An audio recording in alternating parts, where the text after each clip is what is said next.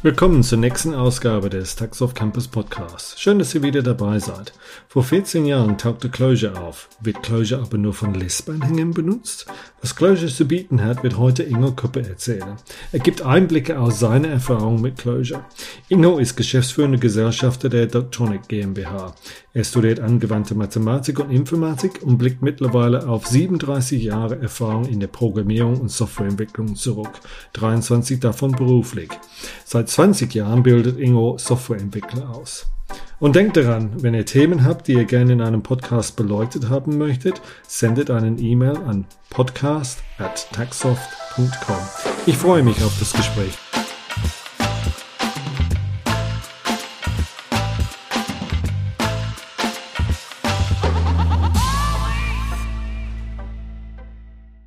Ingo, hi. Hallo Ashley. Guten Tag. Und wie geht's dir heute? Alles soweit in Ordnung? Ja, soweit ganz gut. Wie sieht's bei dir aus? Auch, auch alles, alles ganz gut, alles ganz gut. Dankeschön. Ja. Ähm, das Thema heute, worüber wir uns unterhalten wollen, ist Closure. Äh, mhm, und wenn gern. ich das richtig äh, weiß, tauchte Closure für circa 14 Jahren, ich sag mal so in die erste Version auf dem Markt. Mhm. Ähm, und ich würde erstmal so sagen, es ist vielleicht nicht so bekannt bei den Leuten. Mhm. Jeder kennt Java und so andere, andere Programmiersprachen, aber Clojure ist, ist eher unbekannt. Wer, wer, ist das auch richtig so oder ist das nur meine Wahrnehmung? Also grundsätzlich halte ich das für falsch, aber es stimmt. okay, dann versuchen wir heute das mal ein bisschen zu ändern, äh, dass mehr Leute dann über das Thema äh, Clojure Bescheid äh, wissen. Ja. Ähm, Genau, Closure, ähm, das Thema Lisp, Java, deshalb kommt dieses so Closures, äh, äh, Lisp und Java, deshalb kommt dieses, dieses Wort Closure zusammen. Ähm, mhm. Aber erstmal ein, ein, eine ganz einfache Frage, auch ich habe so ein bisschen gelesen, es geht um das Thema Functional Programming. Ähm, kannst du erstmal äh, erklären, okay, was ist das und was ist dann eigentlich der Unterschied zwischen, ich sag mal so, Closure und anderer in Anführungsstrichen normal, Entschuldigung, wenn ich jetzt normal sage, äh, Programmiersprache. Ich sehe dich lachen da, ich glaube, du willst mich da korrigieren äh, zum Thema Closure in den nächsten äh, Minuten, ja? Ja, sehr gerne.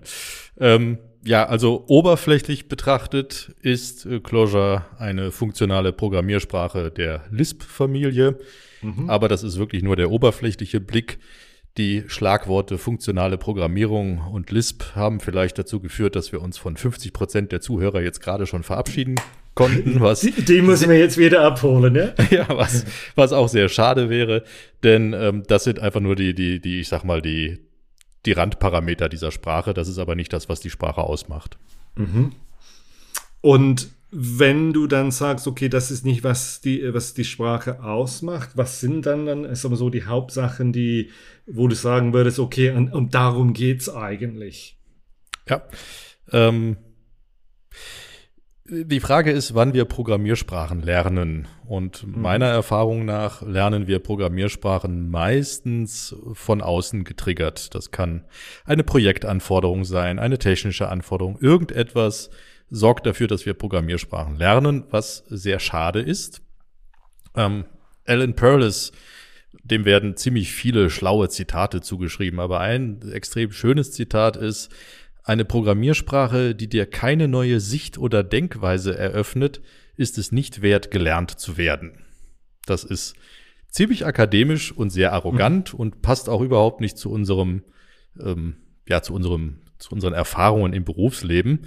Aber das ist genau das, was Clojure ausmacht. Wenn du dich mit Clojure beschäftigst, dann wirst du ein besserer Programmierer. Und ich weiß, dass das ein total großes Versprechen ist.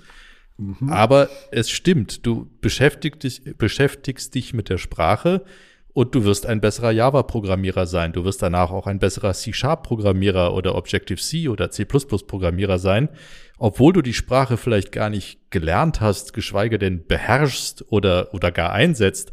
Nur das Auseinandersetzen mit der Sprache macht dich besser. Und ich finde, das ist eine Besonderheit.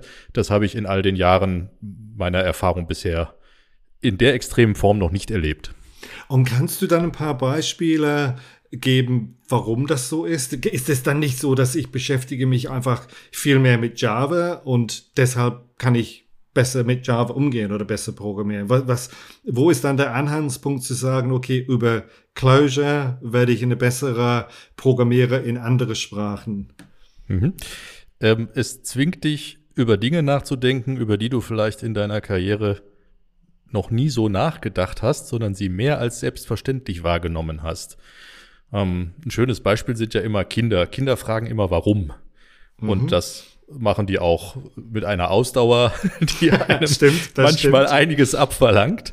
Ähm, und letztendlich hat der Schöpfer der Sprache, Rich Hickey, hat genau das gemacht. Der hat einfach sich die Softwareentwicklung angeguckt und hat gefragt, warum. Und mhm. nochmal, warum, warum, warum, warum. Die ähm, Five Whys, also die fünf Warum, das ist ja auch eine, ähm, ja, eine ein Verfahren, wie du an Informationen kommst. Ich weiß nicht, ob du das kennst, aber es gibt so die mhm. Ansage, mhm. stell fünfmal die Frage, warum, und dann kommst du zum Kern der Sache. So, und das mhm. hat er halt mhm. konsequent gemacht und ist dabei auf Dinge gestoßen, die er hinterfragt hat und ganz anders umgesetzt hat als alle Programmiersprachen, die ich kenne.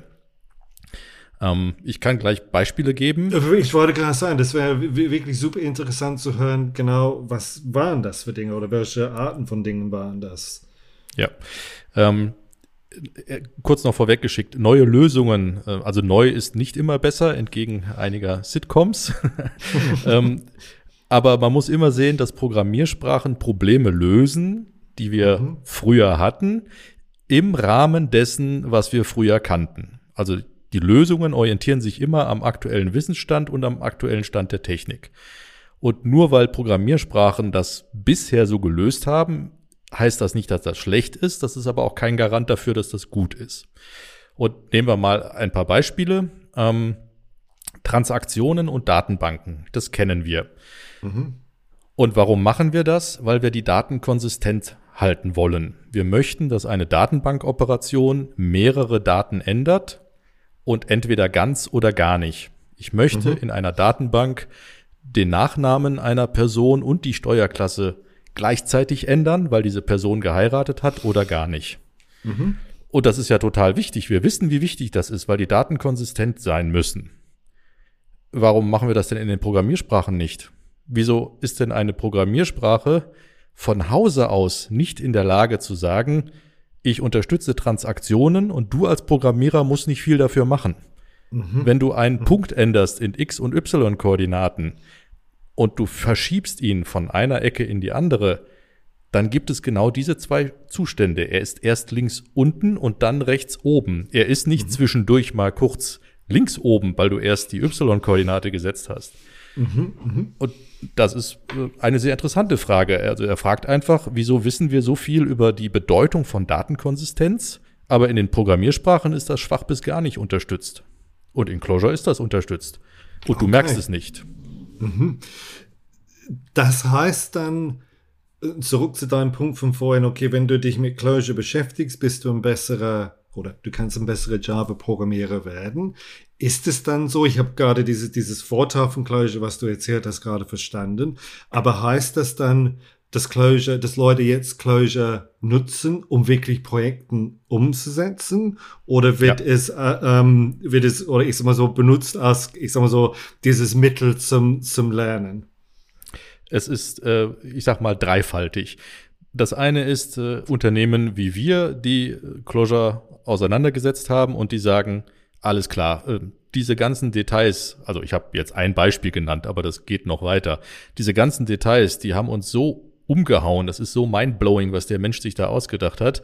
Äh, klar, wir setzen jetzt komplett auf diese Sprache ähm, und versprechen uns davon, fehlerfreier und schneller Software zu erzeugen. Das ist der eine Aspekt. Mhm. Ich bin in der Clojure Community aber ziemlich aktiv. Ein anderer Aspekt ist, ich habe die ganzen Konzepte verstanden und ich finde die auch total interessant. Und ich werde sie nach bestem Wissen und Gewissen in den Programmiersprachen umsetzen, die ich halt gerade in meinem Job einsetze. Das ist der mhm. zweite Aspekt. Mhm. Und ähm, ja, der, der, dritte Aspekt äh, ist die, ähm, ja, wie soll man sagen, die, die Mutation, also dass man halt versucht zu sagen, okay, wir wollen dahin, wir schaffen es jetzt nicht auf einmal, aber wir suchen einen Weg dahin. Und auch das hat der Schöpfer der Programmiersprache ähm, durchaus berücksichtigt. Es gibt wie gesagt, es sind wirklich ganz viele tolle Konzepte. Ein Konzept ist, die Programmiersprache ist eine Hosted Language, also eine Sprache, die zu Gast in einem Ökosystem ist und das auch ganz transparent und bewusst. Du hast Java gesagt, das stimmt, mhm. aber das ist nur ein Aspekt. Sie ist auch zu Gast in JavaScript und sie ist auch zu Gast in .NET und auch noch in anderen Umgebungen. Mhm. Mhm. Und zwar auf eine transparente Weise, so dass du sagen kannst, ähm, wir fangen erstmal mit einem kleinen Nukleus, mit einem Kern an. Das ist dann schon Clojure, aber das wächst sich raus. Und ähm, also nicht das Clojure wächst sich raus, sondern im günstigsten Fall das andere. Der Kern ja. wird größer und verdrängt ja. so nach und nach die, die anderen ähm, Technologien. Mhm. Mhm.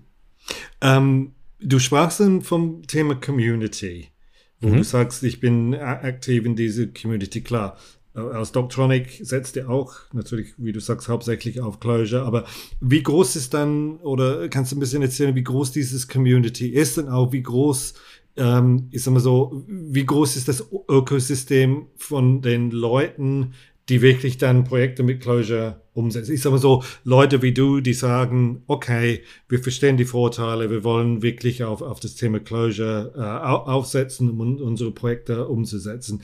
Vielleicht schwierig zu beantworten im Sinne von einer Prozentzahl, das verstehe ich, aber ein bisschen so Gefühl zu, äh, zu bekommen, was passiert in dieses Community, ja? Und, und wie gesagt, wie groß, wie lebendig, wie hilfreich ist dieses Community? Mhm. Ähm, also Größe ist tatsächlich schwer einzuschätzen. Wenn wir sie jetzt mal in Vergleich setzen zu der Java-Community, wird das das werden Bruchteile sein. Also das wird mhm. wahrscheinlich in einem, mhm. ähm, wenn du Glück hast, zweistelligen Prozentbereich sein, aber da musst du schon viel Glück haben. Die, ähm, das Einsatzszenario jetzt auf, auf Länder bezogen ist durchaus unterschiedlich. Also in meiner Wahrnehmung ist in England und in Amerika die Sprache in der Industrie verbreiteter als in Deutschland. Aber wie gesagt, mhm. alles mit Vorsicht zu genießen. Ich habe keine echten Statistiken, ich habe nur Gefühle aus Gesprächen. Gefühle, ja, klar. Genau. Mhm. Verstehe, verstehe. Ähm, die Community selber ist super, super hilfreich und nett und freundlich. Und ich habe auch eine Vermutung, woran das liegt. Ähm, wir hatten ja gerade ganz kurz über, über, ganz kurz über Transaktionen gesprochen. Ähm, die Gedanken, die der Mensch sich da gemacht hat, gehen noch weiter und führen zu der absolut ähm, wahnsinnigen Annahme, dass am Ende des Tages wir keine Variablen mehr brauchen. Also die Programmiersprache Clojure hat keine Variablen mehr. Mhm. Und das ist für alle Softwareentwickler erstmal schwierig. Weil wie soll ich ein Programm schreiben, ohne eine Variable zu benutzen? Also mhm, selbst von eins bis zehn zu zählen, ich brauche eine Variable, wenn du mir die wegnimmst, dann habe ich erstmal ein Problem. Sogar so. verstehe ich das, ja. ja. Ähm, und das führt halt dazu, dass du wirklich sehr viel nachdenkst in dieser Programmiersprache und das zieht Leute mit einem bestimmten Mindset halt an. Andere verschreckt es, aber die, die mhm. am Ball bleiben, die sind äh, open-minded, die sind offen für alles, die sind vielleicht schon ein bisschen philosophisch angehaucht. Also das ist so ungefähr die, die Community, die du da findest und die sind alle super nett und freundlich mhm. und ähm, alle denken auf abstrakten Ebenen und versuchen gar nicht so sehr in Clojure-Denke ähm, dich zu bringen, sondern immer ein abstraktes Niveau einzubringen. Mhm. Deshalb kann ich die Community nur jedem empfehlen. Es ist wirklich eine sehr freundliche Community. Du findest Clojure User Groups, jetzt nicht so viele. Ich weiß, dass eine in Berlin ist. Äh, wir selber haben eine in Bonn gegründet, in Düsseldorf, mit der sind wir ganz gut äh, verknüpft. Die ist auch noch da. Es gab eine in München. Ich kann dir einen Link schicken mit den User Groups, die ich, äh, die ich so kenne, oder Links besser gesagt. Und auf der Closure.org Seite sind die User Groups, die sich da registriert haben, auch alle aufgeführt. Und da kann man sich mal eine rauspicken, wenn man Kontakt mhm. mit der Community aufnehmen möchte. Ähm, die Community ist auf Slack vertreten und auch da sehr hilfreich. Um, ähm, es gibt eine große Clojure-Konferenz in Deutschland, die Clojure D. Die wird mhm. dieses Jahr online stattfinden. Auch da kann man die Community treffen. Also man schafft es, zu der Community zu Aber kommen. So der, der, der, ja, der erste Anlaufspunkt wäre wirklich closure.org und da findet man dann die entsprechenden Links so, dass man, ich sag mal so, tiefer reingehen oder bestimmte, bestimmte äh, Themen oder, oder, oder vielleicht Gebiete mal aus, aussuchen kann. Ja. Genau. Ähm, das, das hört sich für mich alles kompliziert an, das Thema Closure. Mhm. Ja, wie gesagt, als, als, als Nicht-Techniker, ja. Ähm, mit, ich sag mal, so ein anderer Paradigm-Shift, du hast gesagt, diese Art von Leuten, die so eher abstrakter denken, ja. Mhm. Ähm, wie einfach ist es dann, Clojure zu lernen? Wie einfach ist es da einzusteigen? Weil, wie gesagt, für mich scheint das alles anders zu sein, als was ich bis jetzt gelernt habe, sozusagen. Das ist auch so. Ah, okay. Das ist so, auch so. Und, okay, und, und wenn das, du sprichst da von Erfahrung, ja? Ja. Und, und ähm, ich sag mal so, war der Weg für dich dann ein steiniger Weg? Und wenn ja, welche Probleme gab es? Wie hast du diese Probleme äh, behoben oder, oder Lösungen gefunden? Und ja, wie lange hat's gedauert? Jetzt erzähl mal ein bisschen so dein, ich sag mal so, dein Leben mit, mit Closure oder de, deine Liebesaffäre mit Closure. Ja, gerne. Ich habe äh, Closure ähm, kennengelernt. Das äh, war schon ein paar Jahre nach der Veröffentlichung. Und ich habe halt so ein Blätterrauschen im Wald gehört. Die Programmiersprache kam in so diversen Foren mal vor und ich hatte sie mir auf meinen auf meinen Zettel der Dinge, die man irgendwann mal macht, wenn man Zeit hatte, hatte ich die so draufgeschrieben und dann mhm. wurde das Rauschen immer lauter. Da dachte ich mir, ja gut, jetzt musst du dir das mal angucken. Und ich bin an die Sache, ich benutze nochmal das Wort arrogant, relativ arrogant drangegangen, äh, nach dem. Motto, na Gott, wie schwer kann es sein, ist eine Programmiersprache, ähm, nimmst dir mal ein paar Stunden Zeit, guckst mal rein. Mhm. Und bin komplett gescheitert. Also es funktionierte überhaupt nicht. Ähm, mhm. Ich fange gerne mit Schlüsselwörtern an. Also wenn ich mir eine Programmiersprache angucke, gucke ich mir meistens die Schlüsselwörter an und ähm, habe da mal mit angefangen und dachte mir, okay, es gibt ja jetzt Begriff Schlüsselwort, aber das hat was ganz anderes zu bedeuten. Dann habe ich mal Kontakt mit Leuten aufgenommen und ich so ein einfaches If, ich will einfach nur mal so ein If, kann ich so ein mhm. If bitte haben, um was abzufragen? Ja, kannst du, aber das wird nicht das If sein, was du suchst. Ah, okay. ja, ist ja schon mal hilfreich. Ähm, mhm. Ich möchte gerne eine Vorschleife machen. Kann ich das denn tun? Ja, eine Vorschleife findest du, aber das ist nicht das, was du meinst. Okay, jetzt werde ich langsam ein bisschen grantig. Aber du äh, hast aber nicht, du hast aber dann nicht aufgegeben. Du hast dann ich habe nicht reingebissen und, und äh, ja, okay. Ja, weil es mich halt dann auch angefixt hat. Also ich meine, wie kann man es wagen, diese beiden Bausteine nicht äh, umzusetzen? Das ist eine Unverschämtheit. Und dann äh, habe ich gesagt, jetzt gib mir doch mal eine Liste von Schlüsselwörtern und dann kam die Ansage, es gibt keine Schlüsselwörter. Das ist eine Programmiersprache ohne Schlüsselwörter, denn Schlüsselwörter sind nur eine Grenze, die dich in deiner Kreativität als Programmierer behindern. Mhm. Und das fand ich absolut mind-blowing. Ich benutze es nochmal. Mhm. mhm. Denn das kenne ich nicht. Programmiersprachen haben Schlüsselwörter. Das ist mhm. der Rahmen, in dem ich mich bewegen kann. Nimmst du mir den Rahmen weg, drehe ich erstmal frei. Mhm. Gut, ich habe mir ein Buch gekauft und äh, versucht, mich da reinzugraben von dem angesetzten Stunden, die ich mich damit beschäftigen wollte. Das waren schon Tage und mhm. fand das immer interessanter, was ich da gelesen habe und wirklich alles neu und alles anders. Aber der Weg war steinig und schwer, weil ich komplett geprägt bin durch die, ja, durch die, ich sag mal, bekannten Muster, die man, mhm. die man in Programmiersprachen findet. Mhm. Deshalb habe ich mhm. mich da extrem schwer getan. Warum habe ich es trotzdem gemacht? Ähm, ich habe in meiner Jugend ein Buch gelesen, Amiga Intern hieß es, ein Riesenschmöker. Ich habe gerade angefangen zu programmieren und wollte den Amiga, alter Computer, wird nicht mehr jeder kennen, mhm. ich wollte ihn äh, so beherrschen wie die coolen Typen, die die ganzen Demos machen. Ich habe mir dieses Buch gekauft und ich habe es nicht verstanden. Ich habe da sechs Wochen nur dran gekaut, um rauszukriegen, wie ich mit diesem verdammten Buch umgehe. Und das Buch ist auch mehrmals, naja, gegen die Wand nicht, weil es ein dicker Schmöker, aber es ist mehr, mehrmals durch den Raum geflogen. Und genauso ging es mir mit dem Closure-Buch. Und ich habe mich an diese mhm. Situation erinnert und habe mir gesagt, das letzte Mal, als du mit einem Buch echt gekämpft hast, hat dich das total weit gebracht. Das könnte ein Indiz dafür sein, dass es sich lohnt, dass du dich auch durch dieses mhm. Closure-Buch mal durchkämpfst. Vielleicht bringt es dich ja genauso weit. Ähm, und so war es dann auch.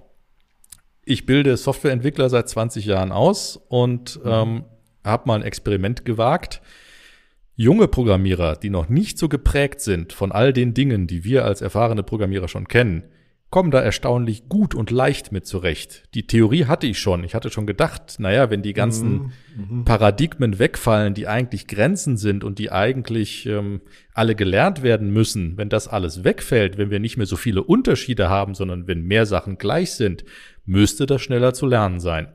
Und das stimmt. Also als als neue Programmiersprache, wenn du etwas unbedarfter und unbeleckter bist, kommst du da super rein. Aber als alter Hase bist du echt mhm. erstmal ein bisschen vom Kopf gestoßen. Difficult to teach, no dog new tricks, wie es so schön heißt auf Englisch. Ja? Genau, aber es lohnt ja. sich wirklich. Es ist wirklich aber sehr wenn, erhellend. Wenn, äh, du, du, du erzählst von diesem steinigen Weg und du hast dich da reingebissen und, und, und bist, äh, bist dabei geblieben.